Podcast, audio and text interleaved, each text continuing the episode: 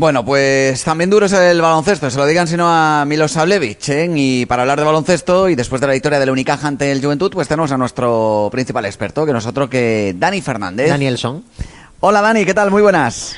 Muy buenas, César, Juanje, ¿qué hay?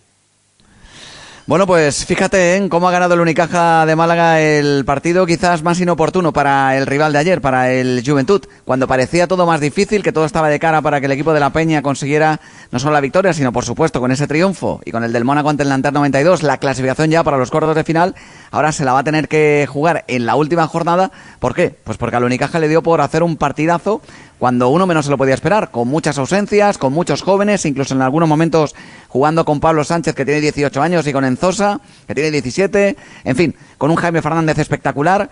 La verdad es que el partido le salió espléndido y redondo al conjunto malagueño, y eso que empezó con un Ferran Basas en el Juventud, también mágico, 17 puntos sin fallo en el primer cuarto.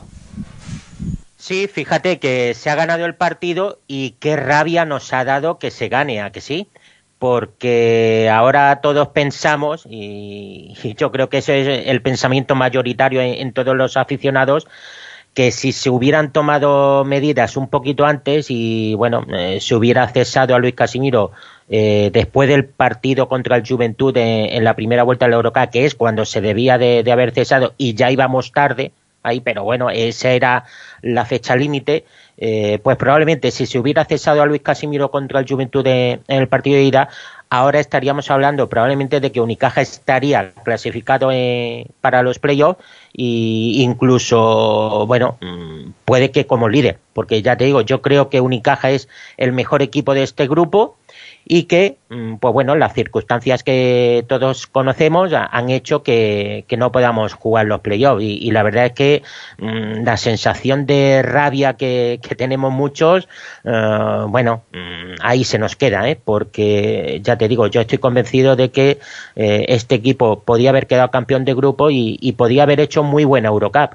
Pero bueno, ya sabemos que este club lo hace todo muy lento y, bueno, pues al final esa factura es la que hemos pagado.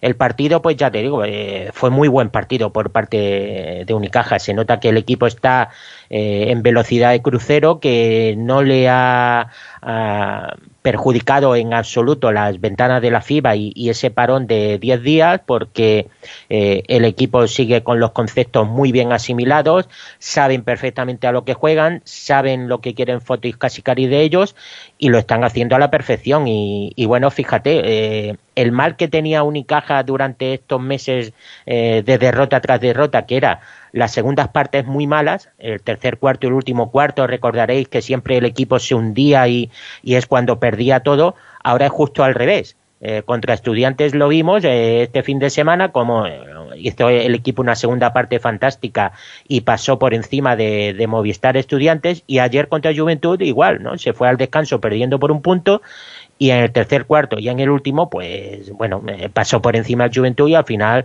ganó de 13 puntos y, bueno, fíjate, ganó por más puntos de los que el Juventud no ganó en la ida, es decir, que el básquet de Averas se lo tenemos ganado al Juventud, ¿no? Lo cual ya te digo, la sensación de rabia que tengo yo eh, es importante, ¿eh?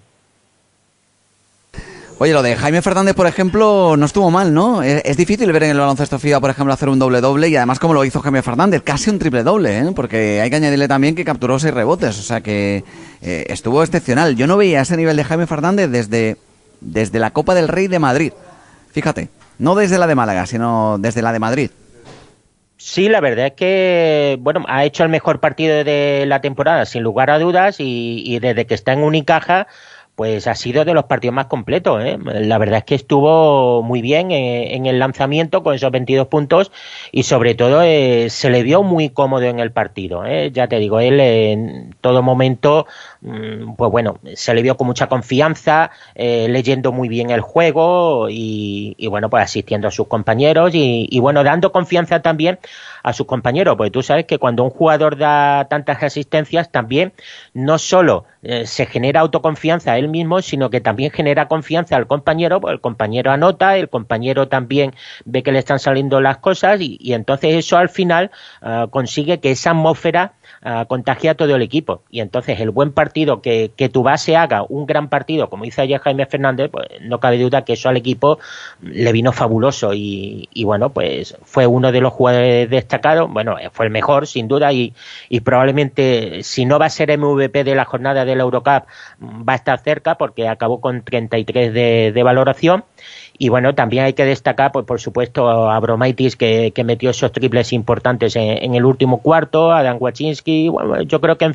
en general todo el equipo rindió a, muy buen nivel y, ya te digo, colectivamente se nota que ya está muy asimilada la metodología de, de Fotis Casicari, lo cual es realmente sorprendente, ¿no? Porque, bueno, todos sabemos es un entrenador muy metódico, un entrenador que eh, quizás sus sistemas ah, pues pueden costar un, un, poco de tiempo que los jugadores se adapten a él, ¿no? Porque son cosas radicalmente diferentes a, las que usaba Luis Casimiro, por ejemplo, y sin embargo el equipo veo que se ha adaptado perfectamente ¿eh? y, la verdad es que juegan de memoria y bueno, en defensa se está defendiendo muy bien y en ataque pues se está jugando con muchísimo criterio y, ya te digo, prueba de ese criterio son las 10 asistencias de Jaime Fernández. Bueno, y, ver, por ejemplo, con esa defensa, la que hizo Rubén Guerrero ante, ante Tomic en, el primer cuarto, al que lo amargó, lo mandó al banquillo con cero puntos y con una sensación de, de bueno, de superioridad brutal del Marbellí con respecto al, al Pivosero, que luego ya sí se puso a entrenarse un poquito más. También es verdad que Rubén Guerrero no jugó tanto, que luego estuvo defendido en algún momento por Dion Thompson y esto ya era, en fin, eh, ya no, no hubo color, por así decirlo. Eh, no duró demasiado tampoco, y luego apareció también en Zosa, eh, al que vemos cada vez con más registros, ¿no? Quiero decir con esto, que hay jugadores que no están entrando tanto en la rotación, no son tan importantes dentro de la rotación, aunque a Guerrero y Anzosa los vemos eh, muchas ocasiones, por ejemplo, a Rubén como titular y Anzosa jugando pues 10, 15 minutitos, pero caramba, que volvieron otra vez a demostrar que siguen progresando. Esto es lo bueno, que no se queden bloqueados y que en momentos determinados demuestren que a lo mejor con más minutos harían más cosas o se atreverían a algo más.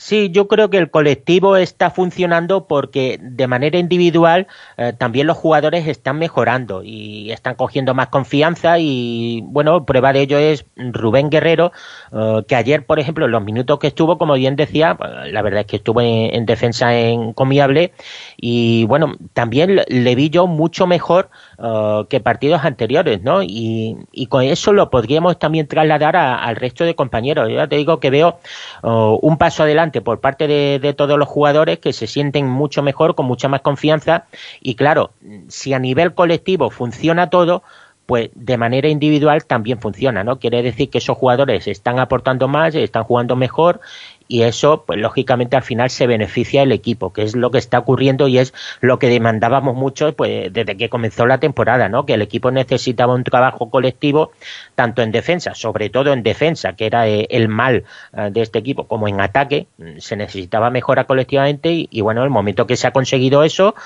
pues se está tirando para arriba y se está demostrando que tenemos muy buen equipo, que tenemos muy buenos jugadores y que al final es eh, toda una gran decepción. Y, es una decepción por no hacer las cosas cuando había que hacerlas. Y, bueno, pues ya te digo, eh, ese coraje eh, que tenemos mucho me parece que nos va a durar bastante tiempo, porque cuando veamos las eliminatorias de los playoffs y, y veamos los equipos que pueden llegar a semifinales o final, mm, más de uno nos vamos a dar con canto en los dientes. ¿eh?